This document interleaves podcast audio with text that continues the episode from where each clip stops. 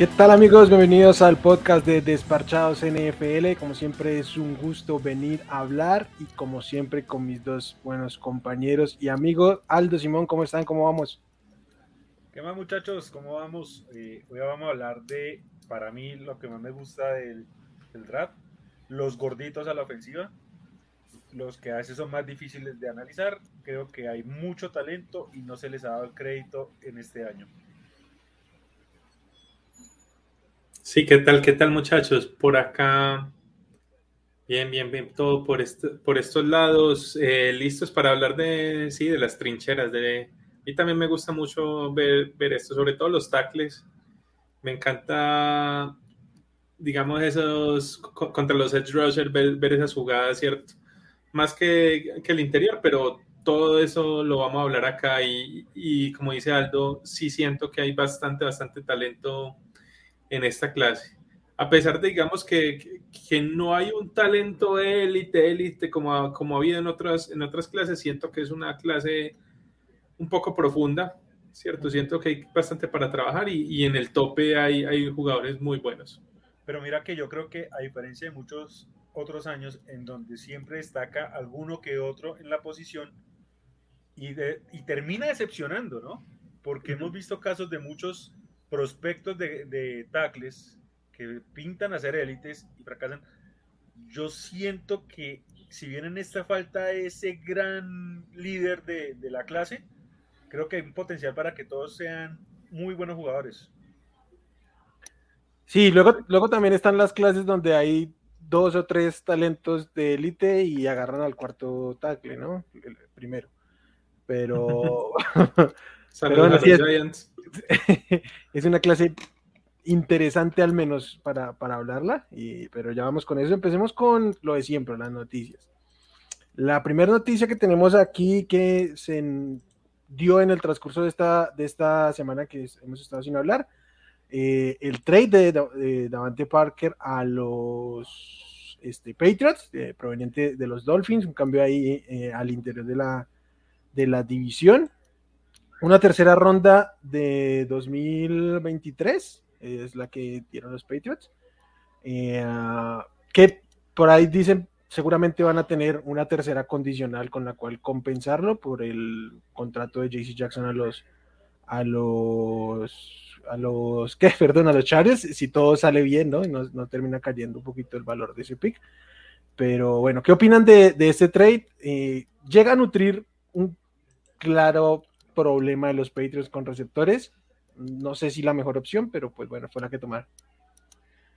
A mí no me desagrada el movimiento pensando en que el grupo de receptores de los Patriots es flojo en que Mac Jones sí o sí necesita ayuda, pero sobre todo le da cierta flexibilidad a los Patriots pensando ya en lo que es el draft, porque sin Devante Parker creo que estaban totalmente enfocados en receptor en, la, el pick de la ronda 1, todavía lo pueden hacer, pero ya no es tanta la presión, es decir, sin Davante Parker con el, con el grupo de receptores que tenían, creo que está demasiada presión para que ese receptor que tomaran no fuera, pues, no sé, el próximo Megatron, el próximo Julio, por poner un ejemplo.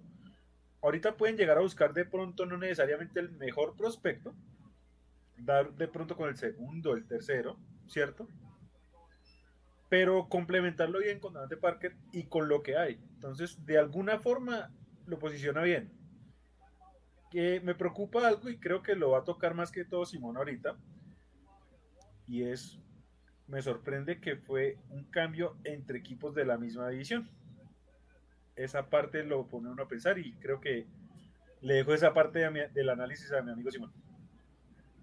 Sí, no, no, no, como dices, yo no confiaría nada, nada, nada en lo que me ofrece un rival divisional. Si me está mandando de jugadores por algo, pues ellos lo conocen bien y, y por algo lo van a soltar, ¿cierto? No van a soltarle el mejor jugador a un rival divisional. Entonces, por ahí, de entrada, de entrada, no me gusta tanto el movimiento para los Patriots. Además, uno me pone a ver los otros movimientos que ha habido por, por receptores. De pronto, pues, obviamente los élites se fueron por bastante más. pero uno ve, por ejemplo, el movimiento de Amari Cooper, yo sé que tenía un contrato grande y toda la cosa, pero no sé, no sé, ah, no me termina de gustar. Y el otro tema es que, a ver, con Parker siempre hablábamos de Tua, antes cuando tenía Parker, su receptor 1 y toda la cosa, y siempre pensábamos que a Tua le faltaba igual arma, ¿cierto? Parker ha pasado mucho tiempo lesionado y cuando no está lesionado ha sido un buen 2, me parece, pero no creo que tenga lo que se requiere para, para ser un receptor 1 muy bueno. Entonces, siento que les va a seguir faltando eso a los Patriots. Sí, es verdad, les da algo de flexibilidad en el draft, pero igual me parece que les sigue faltando un receptor 1 y es un equipo que tiene huecos en posiciones muy importantes, pues no solamente la de receptor, sino que también necesitan urgentemente un corner, necesitan linebackers que quedaron sin nada ya hasta línea, ofensiva. La línea ofensiva. Exactamente. Entonces, sí, tenían huecos muy, muy, muy importantes en ese roster y me parece que todavía, todavía le van a quedar debiendo con armas a, a Mac Jones.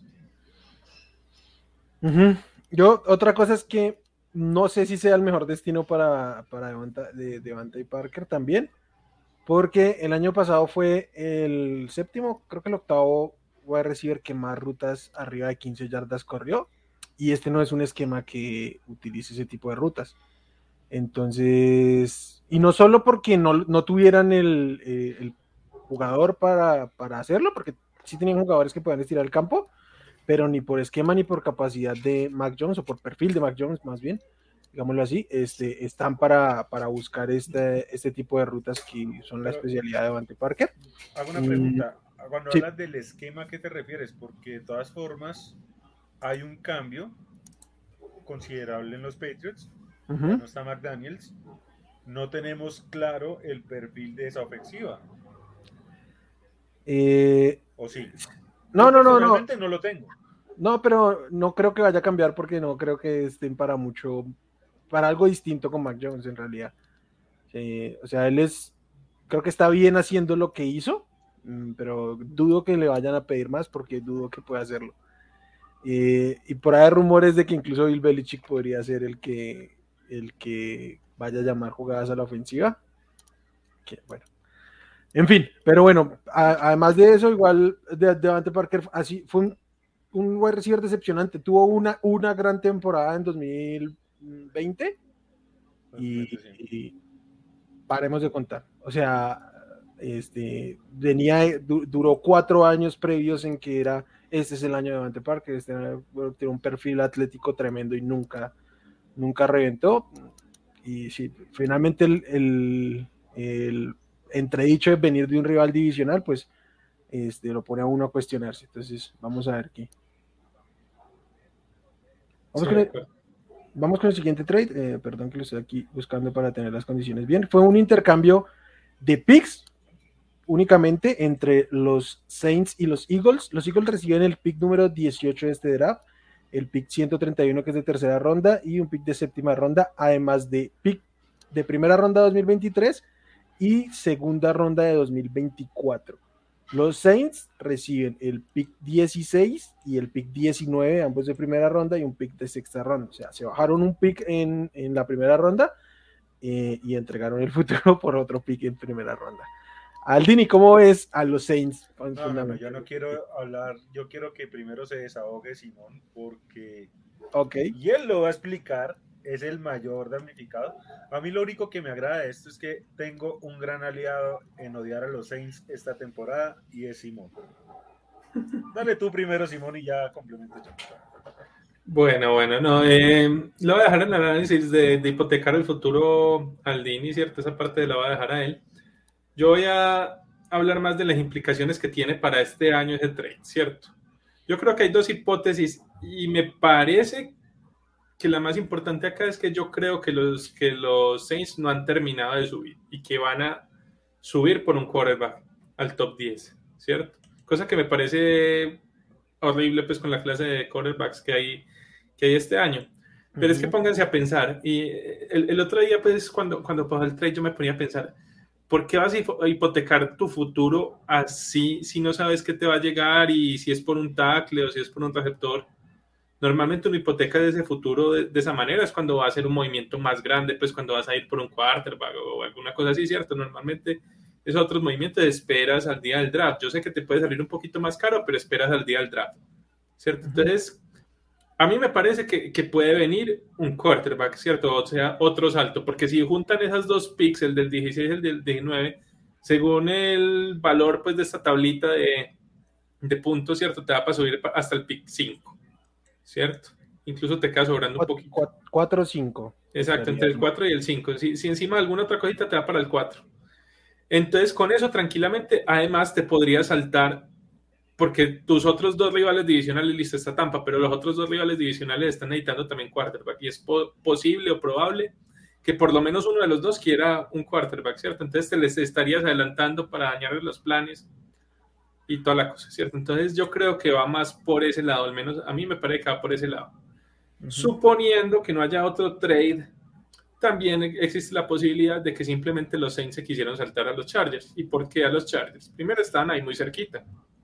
Segundo, fuera de quarterback, las principales necesidades que tienen los, los Saints son liniero ofensivo, tackle, ¿cierto? Porque perdieron a Terron Armstead y también necesitan la posición de receptor, porque ahí está pues Boy, yo no, no sé, no creo que siga ya seguramente, entonces tienen una necesidad increíble también de receptor. ¿Y qué son las mayores necesidades que tienen los Chargers? Justamente también tackle ofensivo y receptor. Entonces otra hipótesis que está es que justamente se movieron adelante los Chargers para poder escoger entre las dos posiciones el que más les guste, ¿cierto? Entonces yo creo que, y, por eso nos, a, a, mí pues como hincha de Charger nos jode mucho pues porque se nos adelantó uno que posiblemente si no hace el trade por el quarterback posiblemente vaya a tomar un jugador que nosotros queramos. Eh, lo último que también nos jode es que teníamos el pick justo delante de ellos. En caso de que cayera un quarterback, de pronto un Pittsburgh quisiera adelantársele su valor de cambio o, un, Detroit, ¿cierto? Entonces servía también para, como moneda de cambio y ya todo eso se perdió. Entonces, sí, si se quedan en el punto que están, ya se perdió esa... La moneda de cambio creo que ya sí se perdió del todo, pero además está la posibilidad de que nos afecten con, con las elecciones. Ok. Aldini, ¿qué opinas tú de bueno, eh, vamos a yo me voy a enfocar inicialmente por el lado de Filadelfia porque Howie Roseman le acaba de hacer un tumbe a los Saints, una cosa tremenda. Y tenemos que mirar todo el movimiento en retrospectiva, ¿cierto? De lo que han hecho los, los Eagles, porque, venga, lo que ha logrado Howie Roseman desde el momento que hizo el negocio de Carson Wentz, quien iba, tenía la pinta de ser el mariscal de franquicia de los Eagles, lo ha venido intercambiando y después de esos picks intercambiado al punto que, o sea, por Carson Wentz que han logrado dos picks de tercera, un pick de primera y un pick de segunda, distribuido en varios años. Para mí eso es una locura, teniendo en cuenta que Carson Wentz hoy por hoy no te motiva en lo absoluto. Es increíble lo que han logrado ahí. Están armando el equipo muy bien. Ahora, este año ya no van a tener tres picks en primera, van a tener dos. Sigue siendo una buena cantidad para, para armar el equipo. ¿Cuál es el beneficio para este año? No tener tres contratos garantizados en cuatro o cinco años, que son los de primera ronda, que les puede llegar de una u otra forma a complicar en el draft. El que posterguen uno de ellos al, al año siguiente les da cierta flexibilidad. Ahora bien, los picks de este año tienen que ser picks de impacto, van a tener que digamos, acertar para que valga la pena eso y el equipo crezca. Acá entra el factor Jalen Hurts y es importante porque es lo que todo el mundo dice. Si a Jalen Hurts le va muy bien este año, perfecto, sigan armando alrededor de él. Si Jalen Hurts no triunfa este año, el otro año van con dos picks en primera que les da munición suficiente para buscar un quarterback. El próximo año se espera una mejor clase de quarterback, mucho mejor que la de este año por lo menos, o al menos despierta más interés y de pronto hay más valor en la posición, entonces deja muy bien para Filadelfia para los dos escenarios. Para mí, lo de Philly es tremendo. Eh, para los Saints, no entiendo, porque si van a ir por un mariscal, no tengo claro por qué tanto interés. No siento que ninguno de estos quarterbacks amerite un pick en el top 10 o incluso top 15. Pero sabemos el valor de la posición y bueno, ahí está. Tengo un gran enigma por saber quiénes van a ser los Saints este año, porque Dennis Allen eh, como head coach vimos que no le fue tan bien en su momento. Y más allá de que la temporada pasada le ganó a Tampa reemplazando a Sean Payton que estuvo por fuera por COVID, pues un juego no te ha definido ahora como el gran head coach. A la ofensiva, Sean Payton era el científico loco que hacía todo.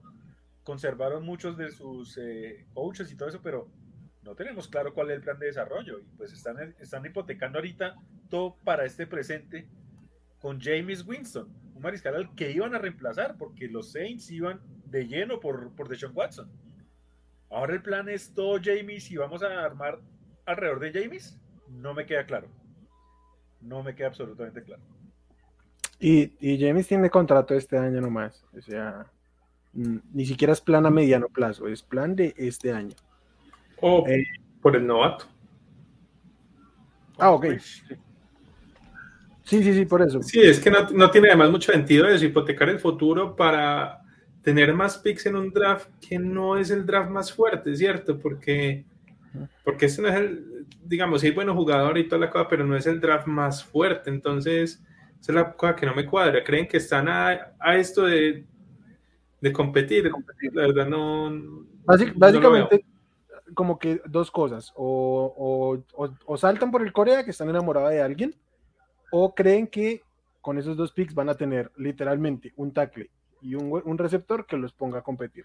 O sea, creo que en una, uno de esos dos escenarios creen los Saints que están.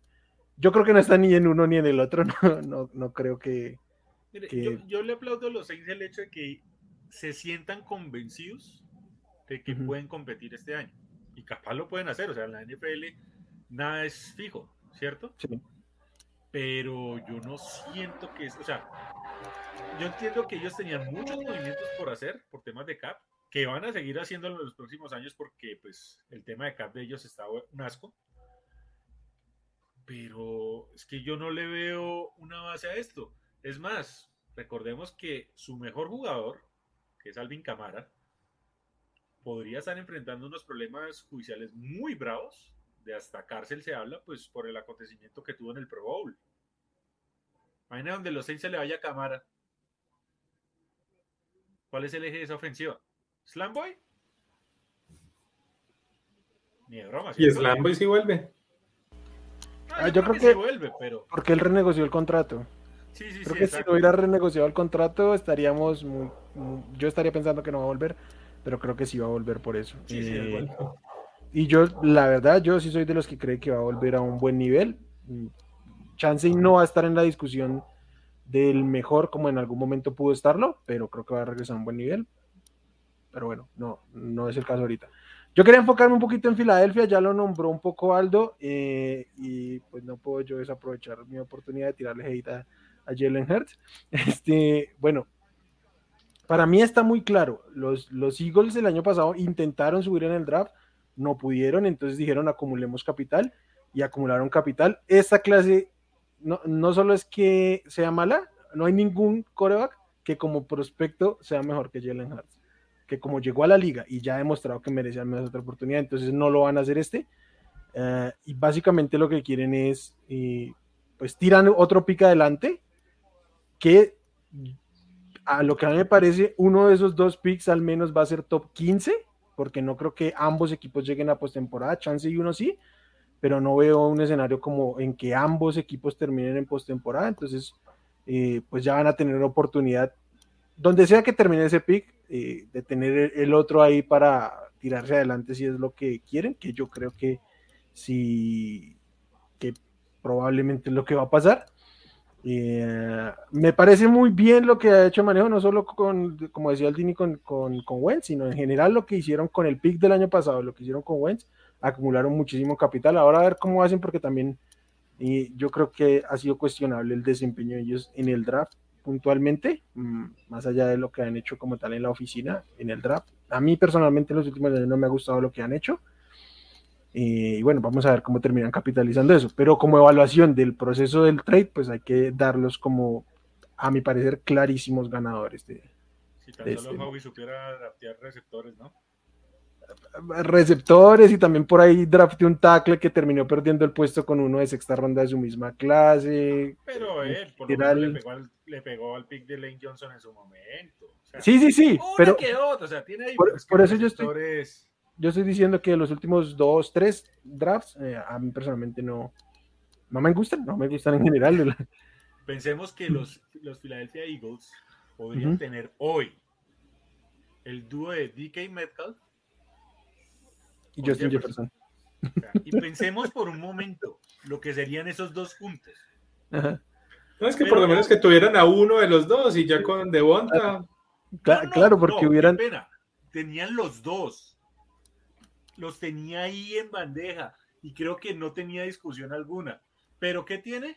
A JJ Arcega Whiteside uh -huh. y Nelson Regor, que pues Sí, sí, sí. So, solo, que, solo que si lo hubiera pegado a Metcalf para empezar, pues probablemente no hubieran editado receptor en, 2000, en 2020. Por, por ahí van los tiros. Pero, este, pues, sí, está terrible. Y bueno, y de Bonta sea lo que sea. Ah, de Bonta le esa salida decente. Sí, o sea, bueno, o sea, de Bonta es un buen jugador, es un titular de la liga. Eh, sí. Eso hay que decirlo. Eh, yo personalmente creo que pagaron de más y seguiré no pensando eso. Yo quiero esperar un poquito más. Venga, eh, la otra noticia, ¿cuál era la otra noticia que teníamos? Eh, eh, Stefan Dix. Stefan Dix, que firmó una extensión. Básicamente la extensión son cuatro años adicionales por un total de 104 millones, o sea, en promedio 26 anuales, y 70 millones garantizados. Creo que el número del 70 es el más importante aquí porque solo Tyreek Hill había firmado un contrato para el receptor con un, con un porcentaje, con un valor garantizado más alto del que, del que firmó este Fondix. Uh -huh. De los receptores que firmaron grandes cifras, este es el único uh -huh. contrato que realmente me gusta. Okay. Y en esencia es porque es el único en donde el equipo que le hace la extensión sabe qué es lo que tiene. Porque ya venía de ahí, porque ya conoce el sistema, porque ya conoce el mariscal, porque el mariscal no genera dudas. O sea, de y porque vez... no pidió los 30, los 30 de Hill. Igual, así los pidiera, yo no tengo problema. Porque ya sabemos, o sea, ¿qué tan probable es de que Stephon Dix empiece declive? Realmente no lo veo. Lo no, y es menor que y que Hill. Lo único que podría parar a Stephon Dix esta temporada es una lesión. De resto, con uh -huh. el sistema se va a familiarizar mucho más. El cambio de head coach de coordinador ofensivo no es tan drástico en Buffalo, por lo que en esencia tienen que conservar la filosofía de juego que, que mantuvieron con Brian Dowell. Uh -huh. eh, la química entre él y Josh Allen es indiscutible. Entonces. Eh, Estefan no depende de esquemas y creo que quedó claro cuando lo pasaron a, a Buffalo y empezó a producir. Uh -huh. Entonces, sí, pues sí. sí. Sí, a mí me parece un buen movimiento por parte de ambos, ¿cierto? Uh -huh. Siempre es una mejora de salario y toda la cosa, pero como digo, no, no, no pidió, porque yo creo que él tranquilamente hubiera podido pedir los 30 millones y creo que lo tenían que dar, ¿cierto? Un contrato similar al que, al que tomó Tyreek. Eh, pero él tomó un poquito menos, sigue estando top 3, top 4 de la liga en, salario y, no, es, ayuda un poquito ahí a, a Buffalo, creo que incluso liberó eh, cap para este año. Sí, sí, sí. Lo único que, que quería puntualizar es que él, él, no es menor que Tariq Hill, Tariq, Hill es menor. Ah, no, no, es menor que, que, que Adams y que Hopkins, perdón, sí. Eso, entonces e, eso sería lo único. Eh, ¿qué, ¿Cuántos años tiene este Fondix? 28. 28. Y Adams y Hopkins tienen 29. Eh, Davante ya tiene 30. Davante ya y... tiene 30 sí. No, perdón, Estefan tiene, Estefan Dix tiene 29 años, el que tiene 28 es Tyreek Hill. ¿Tyreek es joven? Ah, ok. Uh -huh. Tyreek okay. es más joven, es más joven de, de, este grupo. Pero todos son como de esa misma edad, son muy similares todos estos. Y sí. Y la otra cosa es que a mí el contrato que más me gustó fue el de DJ Moore, entre estos que se ahorita. Que creo que en ningún momento lo tocamos aquí, pero bueno. También 20.6 millones por temporada. y él tiene 25 años. Ahora solo falta que le den un coreback. Este. sí, pero. Pero ha, jugado con distintos entrenadores, pero Corea en toda, toda su vida ha jugado con unos bodrios de Corea, pobre hombre. Ah, y bueno, nada, venimos a hablar básicamente de linieros ofensivos, tackles, guards, centros, o sea, en general todo. Mm, ¿Cómo nos vamos a organizar? Tenemos, vamos a empezar con los tackles, ¿sí? Vamos a hablar de tipos que increíblemente nos hace ver a nosotros tres como esbeltos, delgados, flacos, e-, anoréxicos, bulímicos. Evan Neal no. Evan Neal no. Evan Neal no. Evan no, no, me hace ver esbelto, o sea. ¿Será que no? No, lo viste. No, marica. está, ¿Sabe cuánto porcentaje de grasa tiene Evan Neal?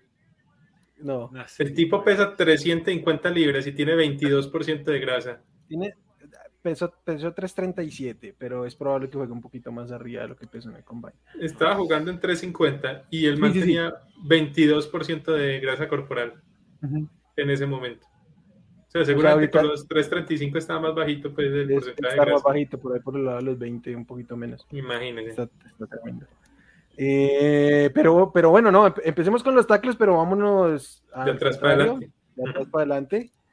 Y Voy a empezar con el quinto, creo que para. No, sé si todo sea. Empezamos con el sleeper que tenemos, que cada uno tiene un sleeper. Eh, no, no, no, no, no, no. Dejémoslo al final porque es de todo. El quinto. El austríaco. Sí, aguante porque usted me descontroló todo aquí, ya tenía todo listo. Ber Bernhard Reimann, austriaco, 6'6, 303 kilos de, este, libras. Eh, de 303 libras de, eh, de, Central Michigan. De Luchipegua, sí. Eh, bueno, para poner un poquito de contexto que es austriaco, hasta sus 17, 18 años no tenía ni idea de lo que era el fútbol americano llegó a Estados Unidos y empezó a jugar como Tyren y apenas lleva dos años jugando la posición de, de tackle. Mm, Empieza la temporada con 25 años. Eh, va, va, a jugar con 25 años este, este año, lleva cinco, lleva cinco años en la universidad, pero apenas dos como, como este, pues, en la posición. ¿Qué opinan de él en general? Bueno, bueno, lo, primero, como decía, que es algo importante el tema de la edad. Tiene 25 años, o sea que su contrato de, de novato se va a acabar a los 30, ¿cierto? Pensemos en eso. Eh, es un jugador obviamente muy crudo por el tema de que solamente lleva dos años en la posición. Eh, es se le nota, digamos, él, jugó como tight y jugó incluso hasta como receptor al principio, ¿cierto? Incluso lo primero que hizo cuando llegó fue ser receptor, luego para ser tight Entonces, todavía se le nota, digamos, cierta movilidad de, de, esas posiciones, ¿cierto? Entonces es muy buen atleta, esa parte sí la tiene bastante bien. Eh, tiene el tamaño, el tamaño deseado, ¿cierto? Para, para un tackle. Eh, tuvo un muy buen 2021. Eh, digamos que ha sido su único año que realmente ha sido muy, muy bueno. Eh, y digamos que por ahí todo bien. Ahora, ¿qué le falta? Obviamente, como apenas lleva dos años en la posición, se le nota muchos huecos en la, en la técnica, ¿cierto? Sobre todo me parece que la técnica en pase le falta, le falta bastante. Eh, específicamente el trabajo de pie, ¿cierto? El fútbol es bastante flojito. vi, digamos, en los juegos que lo vi, vi que sufría bastante cuando, cuando él siempre, digamos, le tiraba para afuera y luego cortaba hacia adentro, ¿cierto? Lo complicaba mucho cuando le cortaban hacia adentro. Eh, el tipo siempre tiraba como a sobreextenderse, ¿cierto? Tenía como susto de que le ganaran por velocidad por fuera y le terminaban siempre ganando por dentro me parece que también tiene que mejorar el tema del leverage, ¿cierto? El man juega bastante alto y en las trincheras siempre el que juega más bajito gana. Eso no significa que sea mejor ser bajito, sino que digamos, los jugadores deben tratar de manejar, bajar el centro de gravedad. Sí. Exactamente, para poder mover más al otro. Antes era alto es mejor porque tiene brazos más largos, entonces eh, contactos primero, pero, pero sí, hay que jugar bajito y él jugaba muy, muy alto y por eso también perdía bastante. Entonces, y me parece que también le falta un poquito de fuerza, ¿cierto? Creo que también debe meterle más músculo al frame que tiene, ¿cierto? Y crecer un poquito, me parece. Ya no va a crecer, o sea, tiene 25 años, ¿cómo va a crecer? Ese es el otro tema, que, uno, entonces uno le ve que tiene que mejorar muchas cosas y ya tiene 25 años, entonces, bueno, ¿cuándo? A ver, puede que sí, como puede que no, porque de hecho a mí me, me asemeja mucho la historia de un jugador presente en los Denver Broncos. Eh, también fue la misma situación, correcto, a Carl Bolts. Recordemos que cuando él ingresó al draft también entraba con sus añitos. Sí, también tenía 24 años cuando lo draftearon.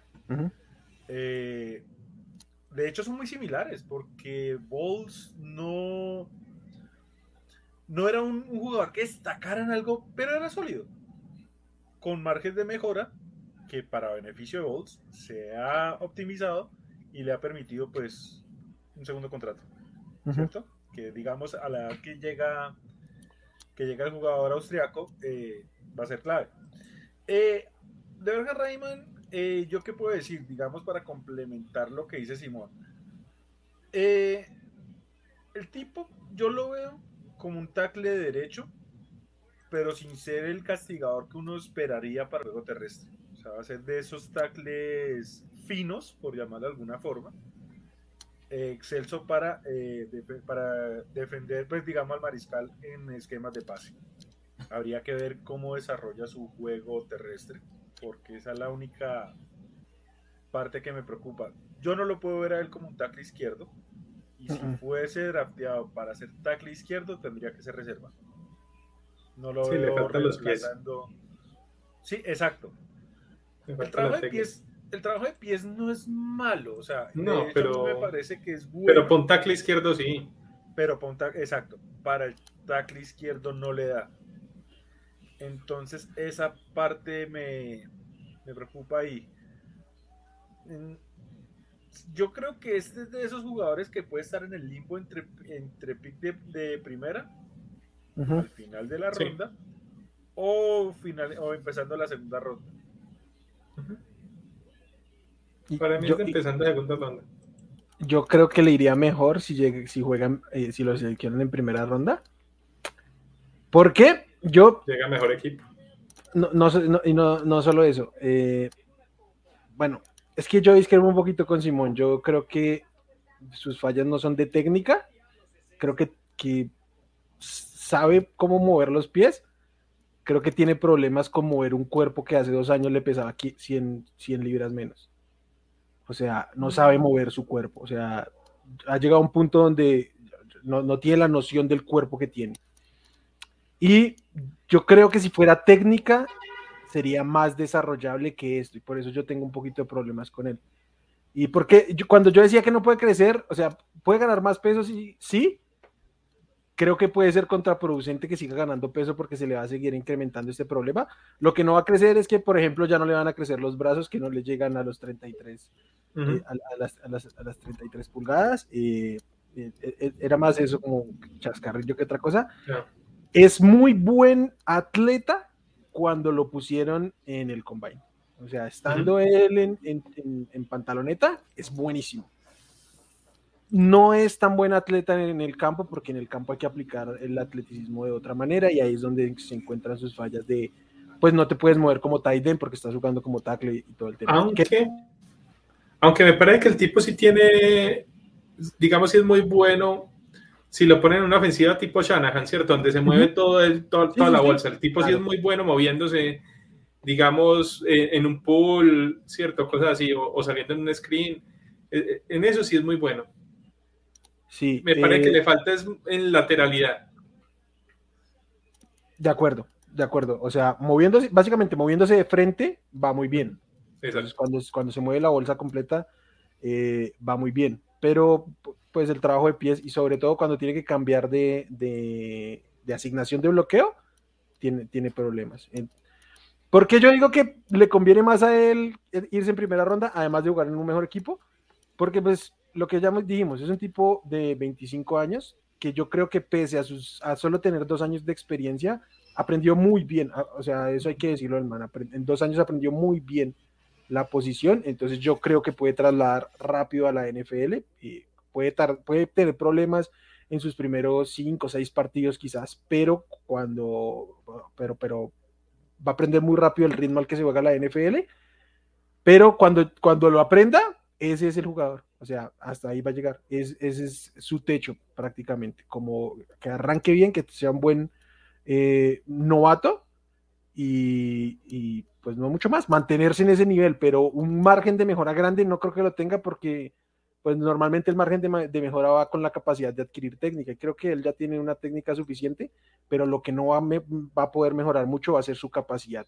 eh, físico-atlética. Eso es muchísimo más difícil de, de, mejorarlo y a los 25 años pues más aún. Entonces creo que ahí es donde está el problema. Digamos, ese era el caso de Garrett Bowles. Garrett Bowles es, era pésimo, pésimo en técnica eh, y por eso holdió durante tres temporadas seguidas a todo el mundo y hasta que no llegó alguien a decirle cómo tiene que poner las manos en el cuerpo, no, no mejoró.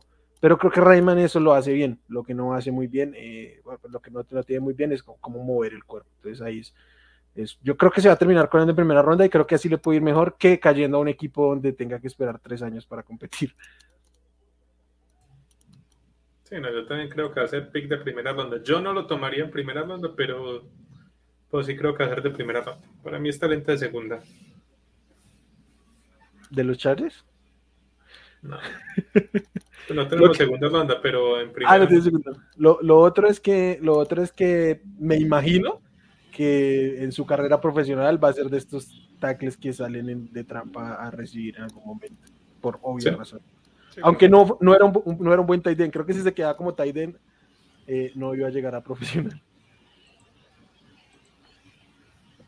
Uh, el siguiente, Trevor Penning de Northern Iowa, 6'7, 325. Eh, curioso, porque también lleva 5 años en la universidad, pero este solo tiene 22 años. Yo estoy. Yo. Habla, habla. Yo, lo tengo un poquito más alto. yo sabía. ¿Y por qué sabía? Porque es un tipo súper agresivo y a Aldo le encantan estos tipos que quieren sepultar al que tienen enfrente. Me acordó, de hecho, me acordó bastante a Christian o del año anterior. No, no, digo que sea su perfil, pero en ese aspecto puntual de, de este de agresividad, me acordó mucho y dije, Aldo le va a encantar. yo, yo, hice una comparación un poquito más fuerte, porque en su estilo, o sea, yo, yo, bueno, yo quiero recordar a la gente, cuando yo hago la comparación, no estoy diciendo que vaya a apuntar a eso, sino me recuerda. Puede, se parece, tiene cositas, no estoy eh, garantizando que vaya a tener ese tipo de, carrera, porque es que la comparación que voy a hacer es un poquito fuerte. Yo el juego de Troll Penny veo mucho de Joe Staley. Eh. Yo creo que sí hablando de grandes ligas. evidentemente. Sí. Ay, pero es que la forma de jugar de este muchacho. Ay, o sea, yo, yo no tengo problema en tackles.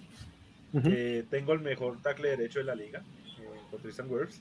Y mi tackle izquierdo es bueno. Uy, pero si yo, o sea, si por cosas de la vida los Bucks en algún momento llegan a tomar ese tipo, uy, yo sería feliz.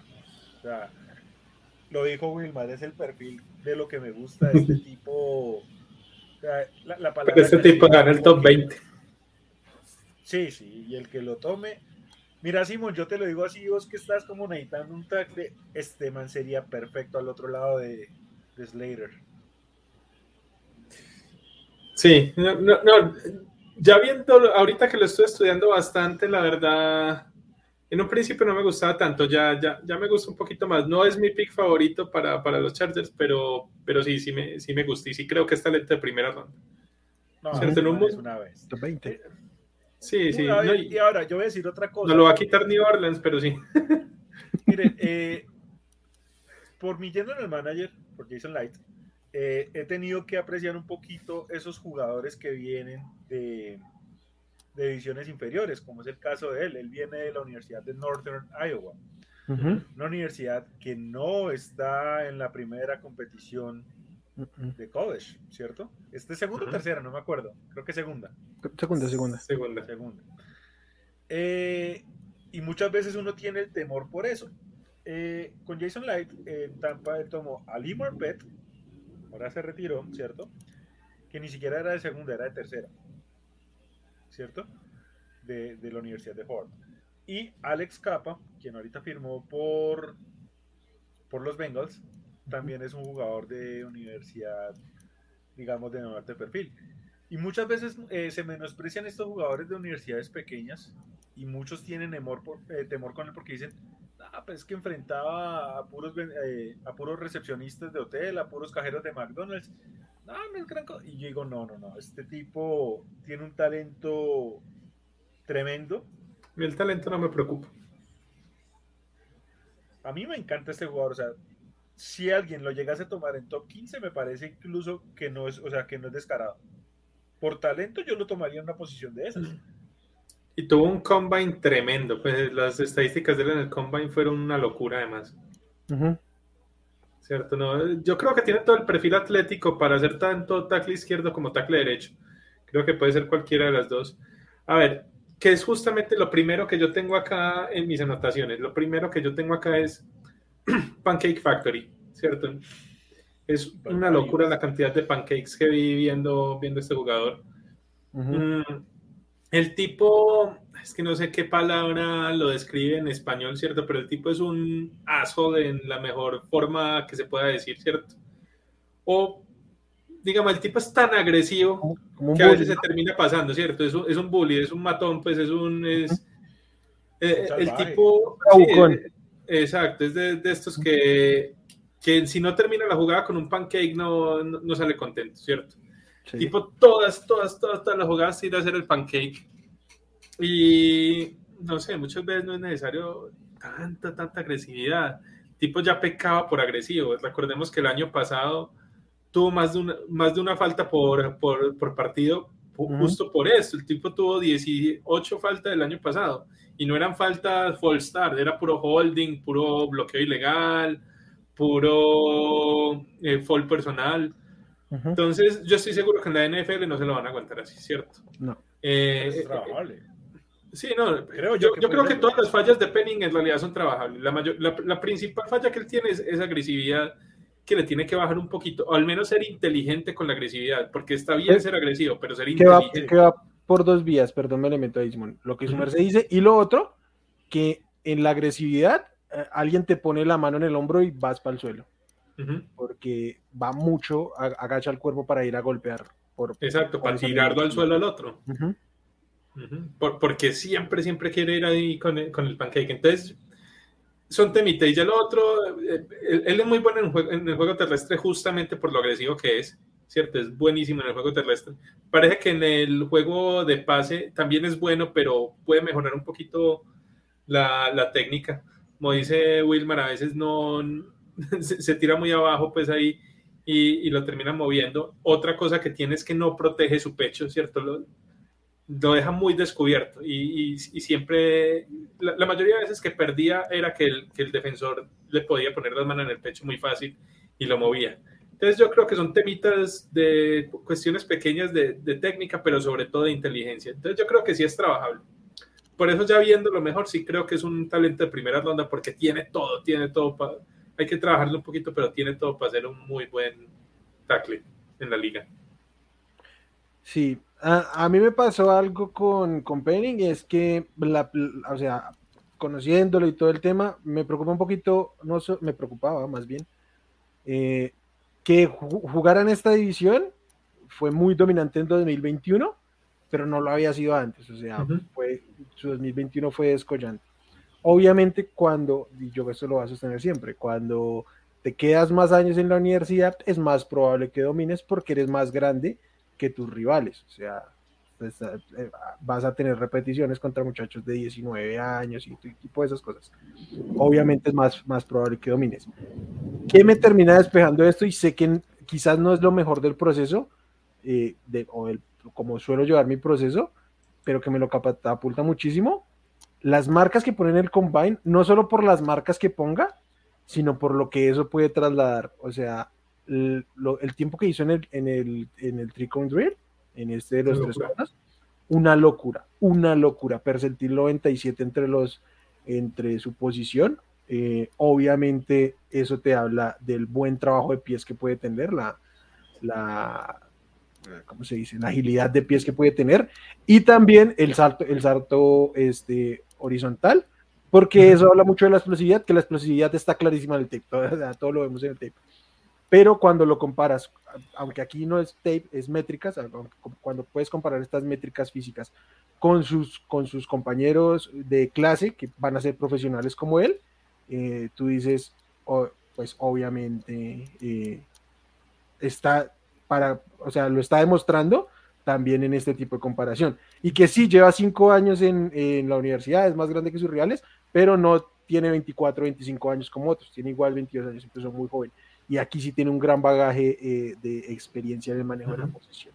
Yo creo que, que, top 20 está bastante bien para él. Eh, pues nada, nada, más que decir. Yo creo que simplemente saber encauzar su, su, su, agresividad, que tiene pros y contras, hay que saberlo encauzar. Sí, otra cosa con la agresividad, no sé si vieron, por ejemplo, una jugada en el Senior Bowl cuando estaban ahí en las prácticas y justamente también por tirar a hacer el pancake termina tirando al, al edge, se lo tira a todas las piernas del quarterback, casi lesiona a, a, Reader. Entonces son esas cosas que uno dice, pero ¿por, ¿cómo le vas a tirar al jugador, al defensivo, a todo el tobillo de, de tu quarterback? Eso no se puede, ¿cierto? Entonces, ah, lo que decíamos, son cositas pues que, que, va a tener que ir aprendiendo el, el hombre. Para sumarse es el 4, Aldini ya nos dijo que estaba más alto. Para el cuarto. Estoy, estoy en esa también. Vamos con el siguiente nombre. Eh, supongo que para Simón igual, para mí es el 3. No sé si para, para Aldini sea el 4 o estén en otro orden, no sé. Charles Cross de Mississippi State, 6'5, 307 este, libras.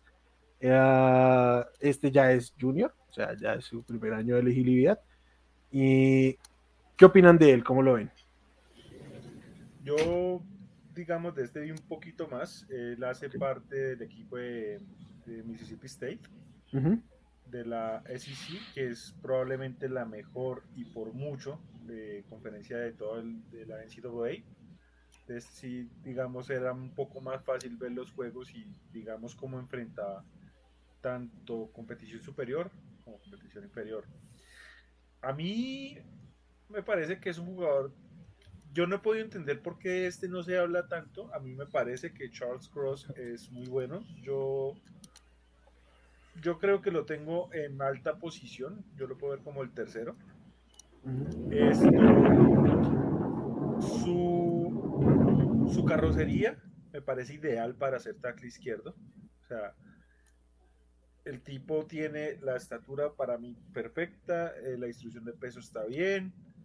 Eh, a mí me recuerda al prospecto, porque realmente como pro no ha sido la gran cosa. Un poquito como al hype que genera el Arbiton Seal. Oh, estoy completamente en esa. El man me recuerda eh, esa parte. Ojalá este sí pueda vivir para la expectativa. Creo igual que este no carga ese bagaje y como. Ojalá este también salga con la mascarita a ver si nos cae el 17. Sí, sí, sí creo que lo disfrutaría. A mí ese tipo me parece, o sea, yo no sé si es que no tiene buena gente o, es que la prensa le carga bronca, porque a mí me parece que este se debería hablar un poquito más. A mí lo único que me preocuparía de que fuera a los, Chargers es que si o si este le toca hacer tackle derecho, pues lo que nos mostró Slater. Y pues para mí este es un tackle izquierdo puro. Sí.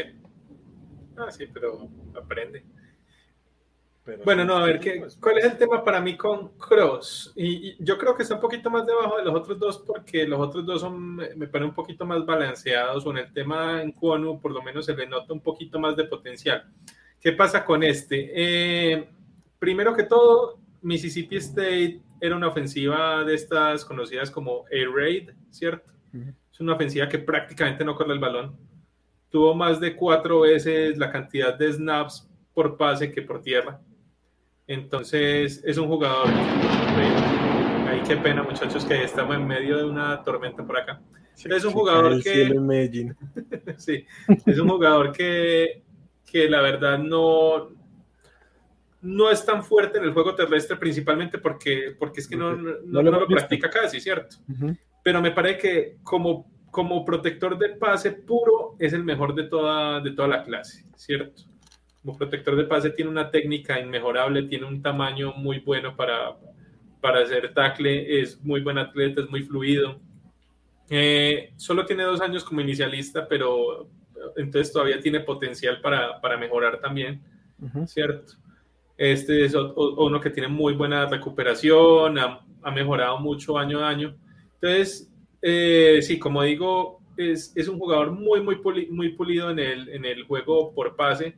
Por tierra tampoco digo que sea malo, ¿cierto? Simplemente sí debe mejorar un poquito la agresividad, está mucho más acostumbrado y se siente mucho más cómodo en el juego por pase, pero, pero pero yo creo que tranquilamente este es un jugador que puede trabajar y para mí es un talento muy, muy bueno y creo que debería irse en el top 10. Yo sé que por ahí alguna que otra vez en algunos mocks se ve saliendo del top 10 y la verdad no, no lo entiendo. Para mí es un talento muy, muy bueno. Yo estoy de acuerdo eh, en, prácticamente en general. Eh, para mí no podría estar más arriba, pero por la estima que le tengo a los otros dos, uh, creo Sí, creo que de toda la clase, si me dicen un tackle para empezar a jugar mañana en la NFL, eh, mi preferido sería Charles Cross.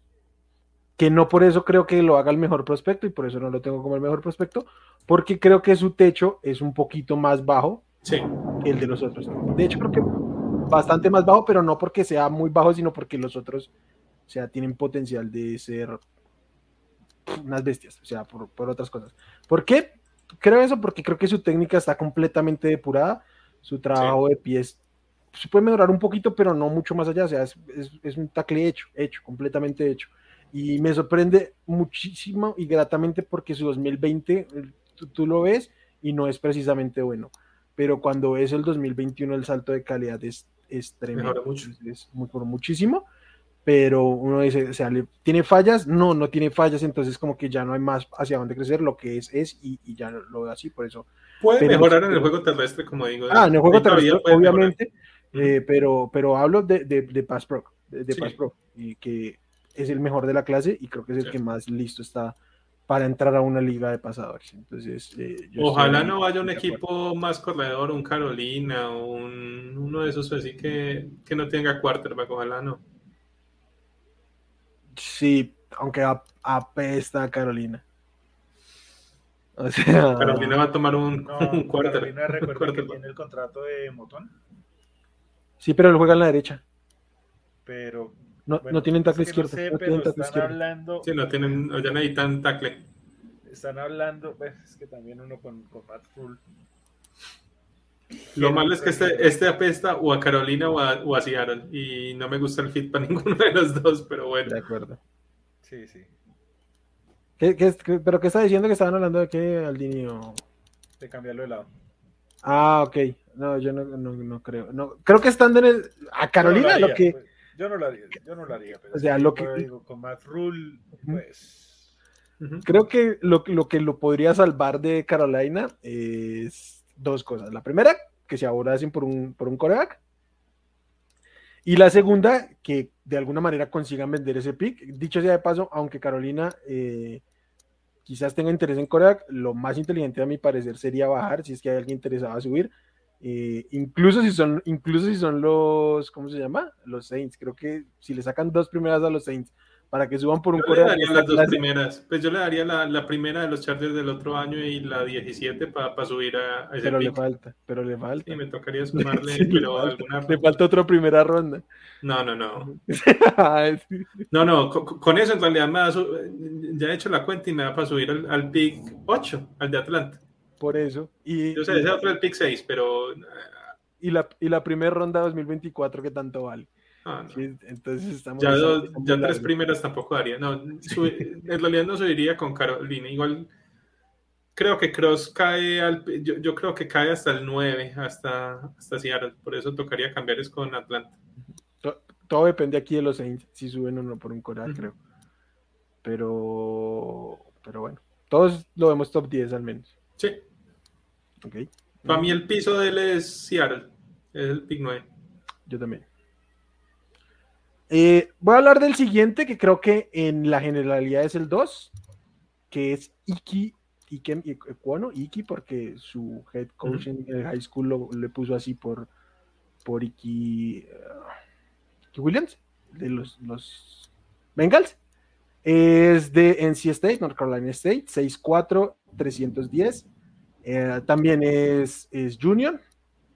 Mm, si Chartros era el, el el tackle hecho para jugar en pase, este tipo está ya para meterlo a, un run heavy y que te haga absolutamente. en San Francisco haría destrozos.